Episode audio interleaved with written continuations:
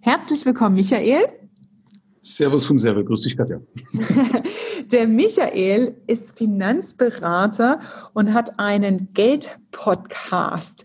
Und er verrät uns heute, ja, wie du dein Geld als Unternehmer am besten anlegst. Bei mir lernt er ja, wie man Prozessoptimierung macht und dadurch mehr Gewinne aus dem Unternehmen rausholt.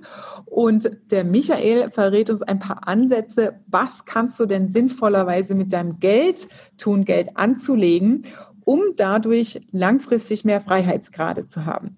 Also bleib dran und freu dich auf reines Unternehmerwissen.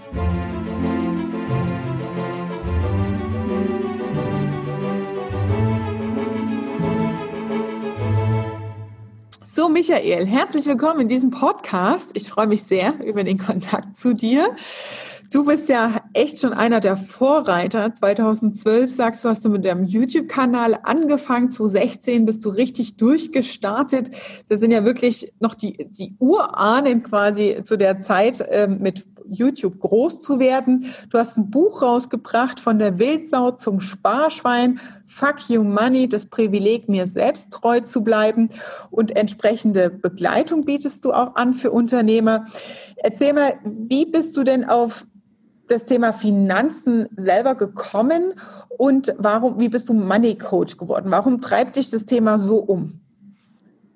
Im Endeffekt treibt es mich deshalb um, weil ich gemerkt habe, dass ich mit, also dass man mit den klassischen konservativen Ansätzen in der Regel nicht weiterkommt. Ja, also ähm, Schau mal, du lässt am Markt, äh, wie du Geld anlegen solltest. Es gibt verschiedene tausende unzählige Strategien und so weiter und, und nur wenige fühlen es im Erfolg, weil sonst hätten nicht bloß drei Prozent eine gewisse finanzielle Freiheit. Also ne, laut Statistik drei Prozent sind finanziell frei, das heißt 97 Prozent ja, strampeln äh, Tag ein, Tag aus in ihrem Hamsterrad. Ich nehme mal diese alte Metapher, okay? So, mhm. das hat mich irgendwann umtrieben, weil ich komme ja aus dem klassischen Finanzmarkt und äh, habe dort auch meine Zertifizierung gemacht und habe mir gemerkt, du bist auch, das funktioniert nicht, sondern die Leute müssen irgendwie anders an die Hand genommen werden. Es gibt andere Ursachen und so weiter und so fort. Und das hat mich dann zu dem gemacht, was ich hier bin. Das ging aber schon angefangen in der, in der 90er hat es schon gekeimt, äh, wo mhm. ich die Philosophie entwickelt habe.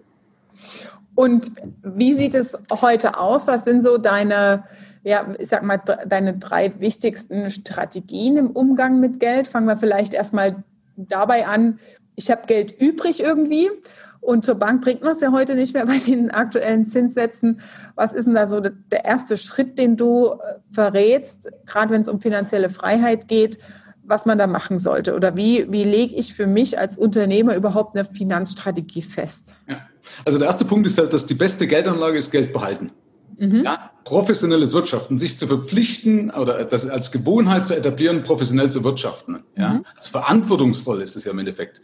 Mhm. Und das ist ein Punkt, wo viele einfach so lapidar drüber hinweggehen, weil die, schon mal, wie viele Leute haben volle Auftragsbücher, aber trotzdem nicht genug, äh, genug Knete auf dem Konto. Mhm. Und genug Knete bedeutet aber, dass ich A, genug Cash habe, um, um Sachen aussitzen zu können, wenn es mal nicht so gut läuft, dass ich trotzdem also vernünftig Vermögen aufbauen kann, dass ich Geld für die Rente habe, Geld für Reinvestitionen und Geld für die Freiheit, also für die Freizeit. Also nicht entweder oder, ja, dass ich überlegen muss, mache ich jetzt einen teuren Urlaub, der mir als Unternehmer zusteht und dafür geht es zulasten meines Vermögensaufbaus? Nein, das muss gleichzeitig abfallen. Und da gibt es halt ganz einfache Mittel. Ja.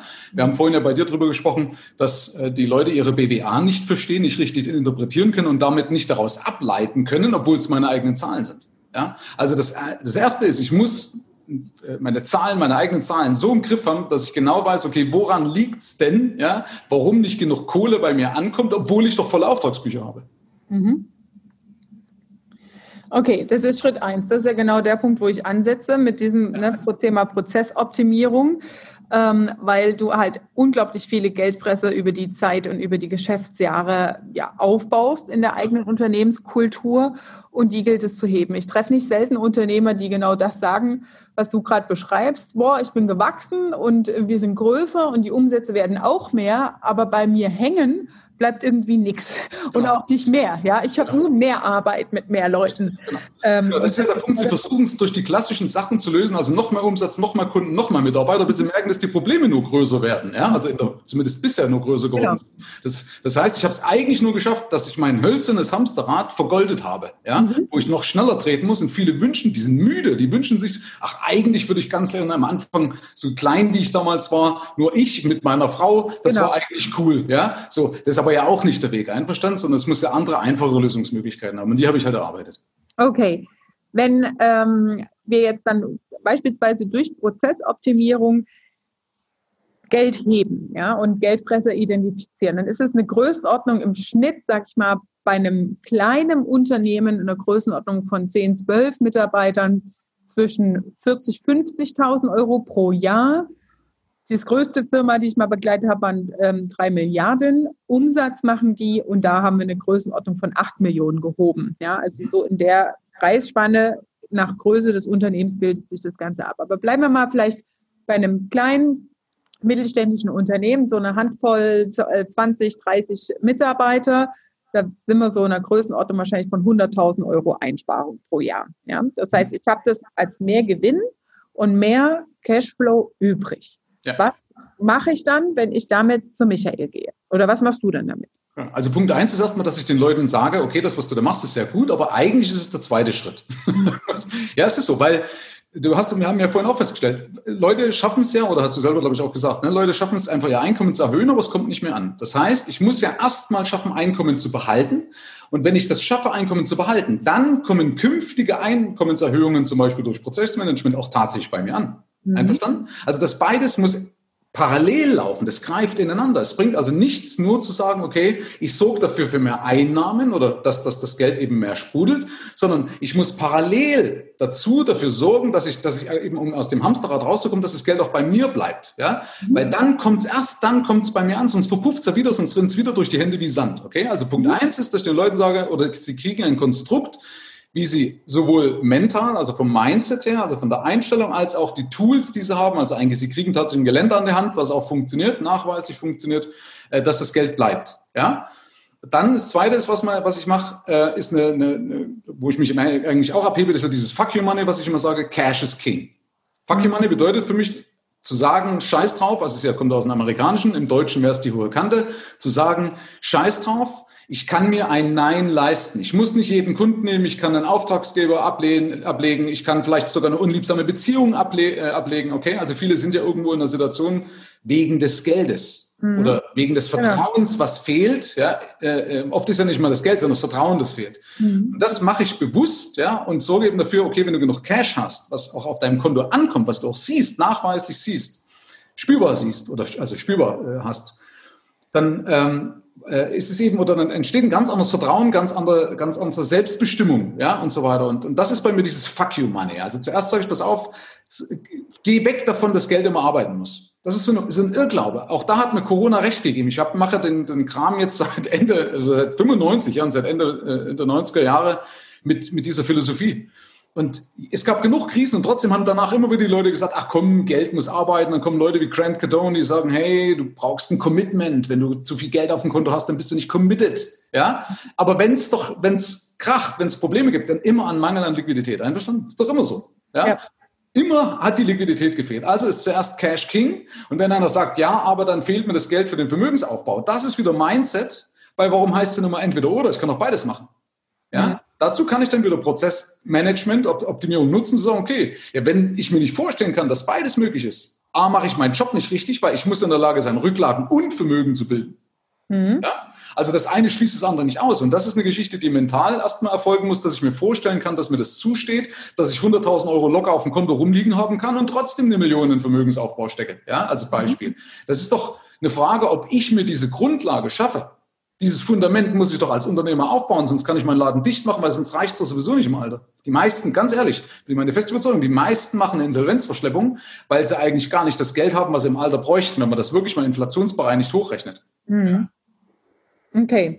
Das heißt, ich muss erst für Liquidität sorgen, dann auch liquide auf meinem Konto sein und ja. parallel alles, was an zusätzlichen Überschüssen oder Erhöhungen an Geschäftsführergehältern oder vielleicht auch Gewinnausschüttung rauskommt, das schiebe ich erstmal weiter in Vermögensaufbau. Welche Form von Vermögensaufbau empfiehlst du dann? Ja, ganz einfach zwei Sachen. Das erste ist, was ich abwägen muss als Unternehmer, dass ich weg davon muss, dass Geld immer am Kapitalmarkt arbeiten muss. Mhm. Warum? Das kannst du genauso bezeugen. Schau mal, wenn ein Kunde kommt und sagt, hey, schau mal, ich, ich oder ich kenne es aus dem Anlagebereich, das heißt, ich habe hier 100.000 Euro übrig, wir legen das mal an, dann brauchst du so bei 8 Prozent, ich glaube 16 Jahre, ja, bis du das verdoppelst. Ja, also ich mache aus 100.000 in 16 Jahren 200.000 Euro. Ich glaube, das sind bei 18, bei 8 Prozent sind 16 Jahre, glaube ich.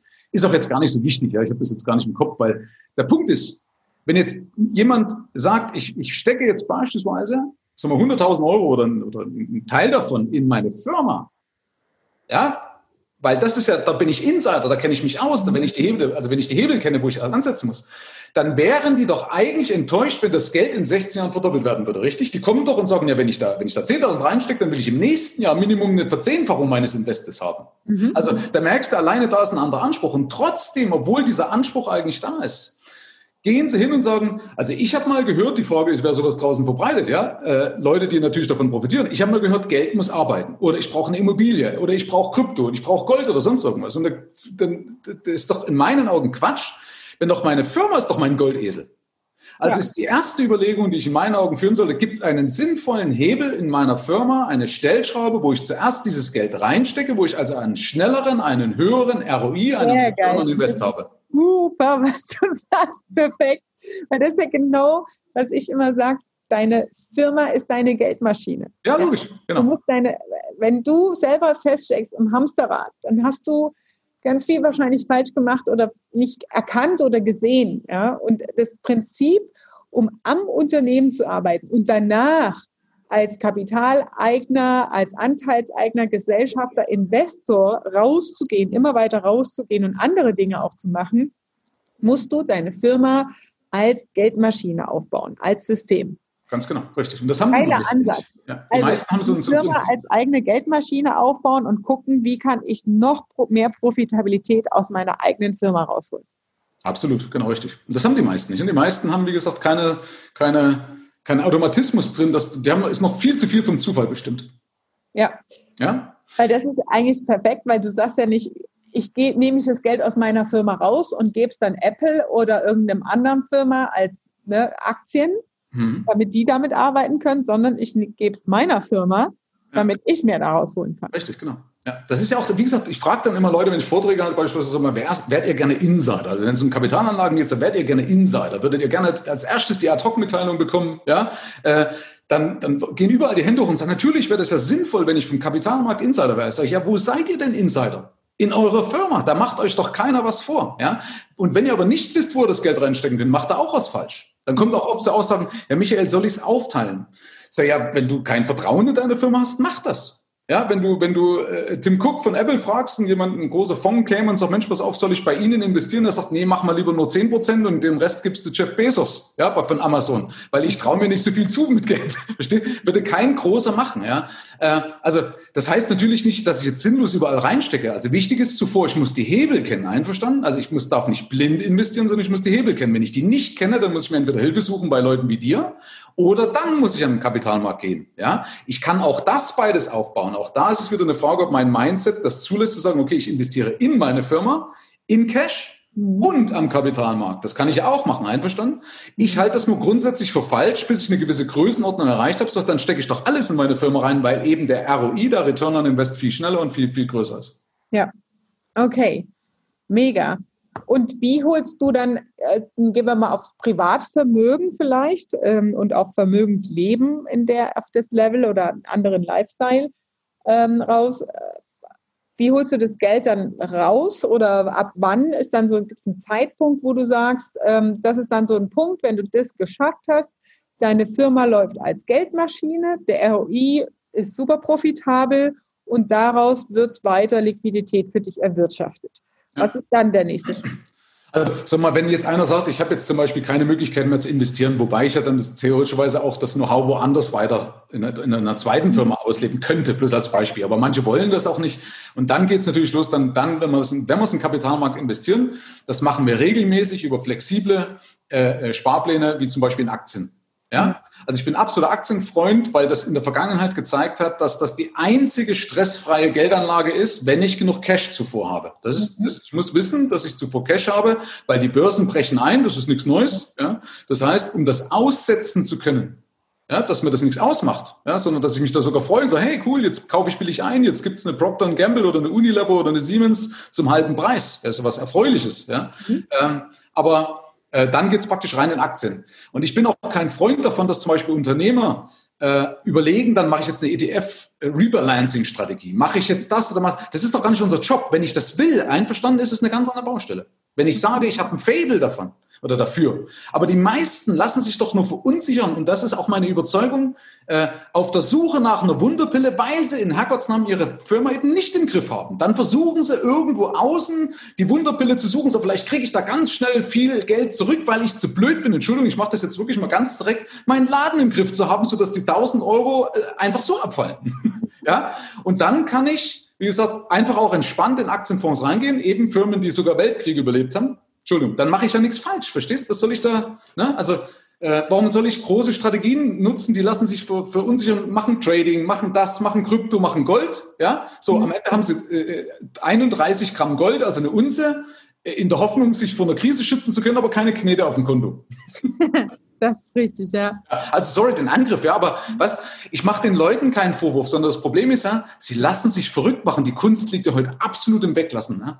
Und ähm, am fehlenden Wissen auch, am fehlenden Wissen ja, darüber, was gut. Weil viele aber auch davon profitieren, dir das Wissen auch, auch, auch zu zerstreuen. Ja, viele haben eigentlich von, von der Intuition, sagen die schon, ja, eigentlich bin ich doch gar ich habe doch keine Lust, mich zum Investor ausbilden zu lassen. Ich habe mich doch hier selbstständig gemacht als Schreiner, als Berater, als Arzt, als sonst irgendwas. Ja, warum soll ich jetzt bitte mit ETF-Strategien, Rebalancing irgendwas machen? Habe ich doch gar keinen Bock drauf. Ja, so ja. muss nicht sein, kann ich ganz weglassen, kann ich ganz, ganz einfach lösen.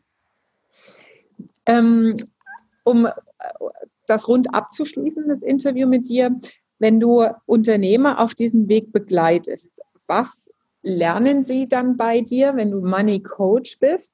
Ist es dann vom Schwerpunkt her, weil du jetzt auch viel, also reinvestieren ins eigene Unternehmen, ROI und so weiter, ist es dann im Schwerpunkt auch so das Kennzahlenthema im eigenen Unternehmen oder ist es tatsächlich ähm, dann eher in dem zweiten Bereich, wo du sagst, Anlagestrategien, ETFs und ähm, was, wie kann ich dir helfen und Transparenz auf diesen Weg geben? Ja, also so ein bisschen von, von allem, was halt logischerweise dazugehört. Also das ist eine Einstellung. Ich brauche einen Nährboden, das ist die Einstellung. Ich brauche eine funktionierende Finanzstrategie für Unternehmer, ja, die flexibel ist, die Liquidität schafft.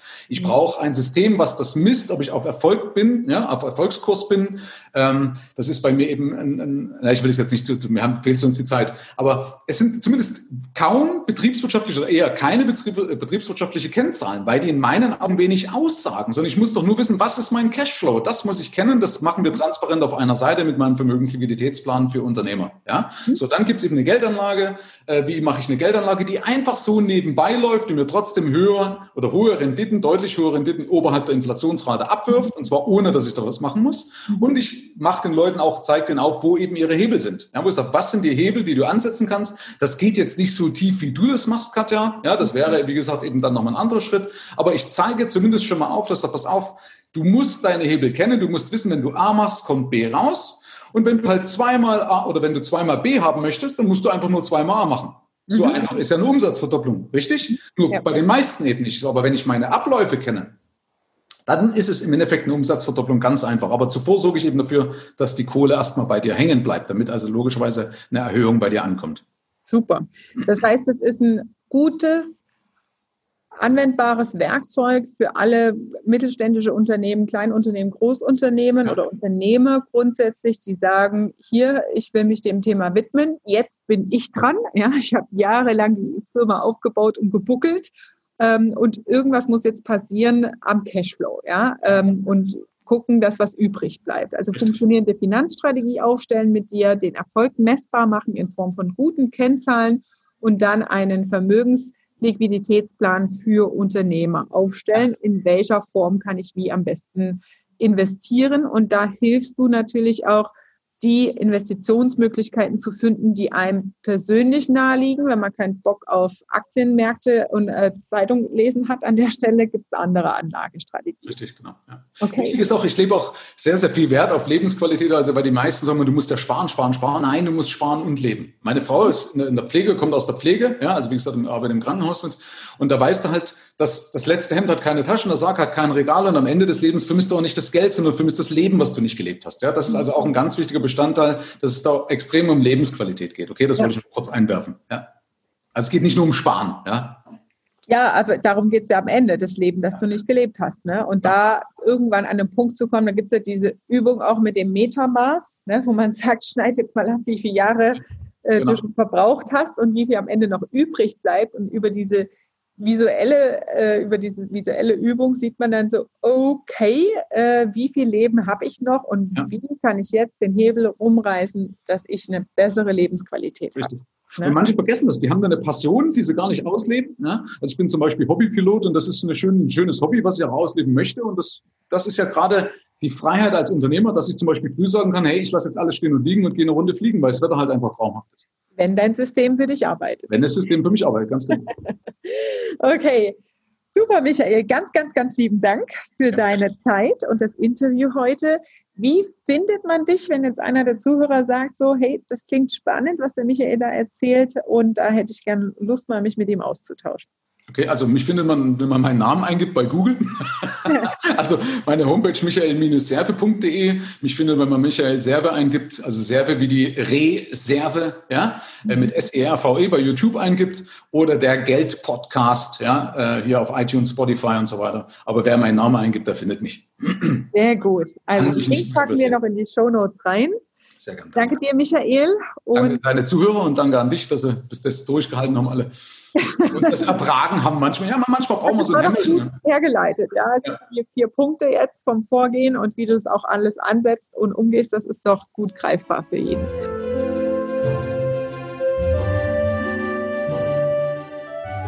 Ja, das war deine Folge Reines Unternehmerwissen für heute. Und ich freue mich, wenn du auch beim nächsten Mal wieder dabei bist. Und wie gesagt, wenn du den Michael finden magst, schau in die Show Notes. Da haben wir YouTube, der Geld-Podcast und Michael Serve verlinkt. Und ich freue mich, wenn du auch beim nächsten Mal wieder dabei bist. Deine Katja.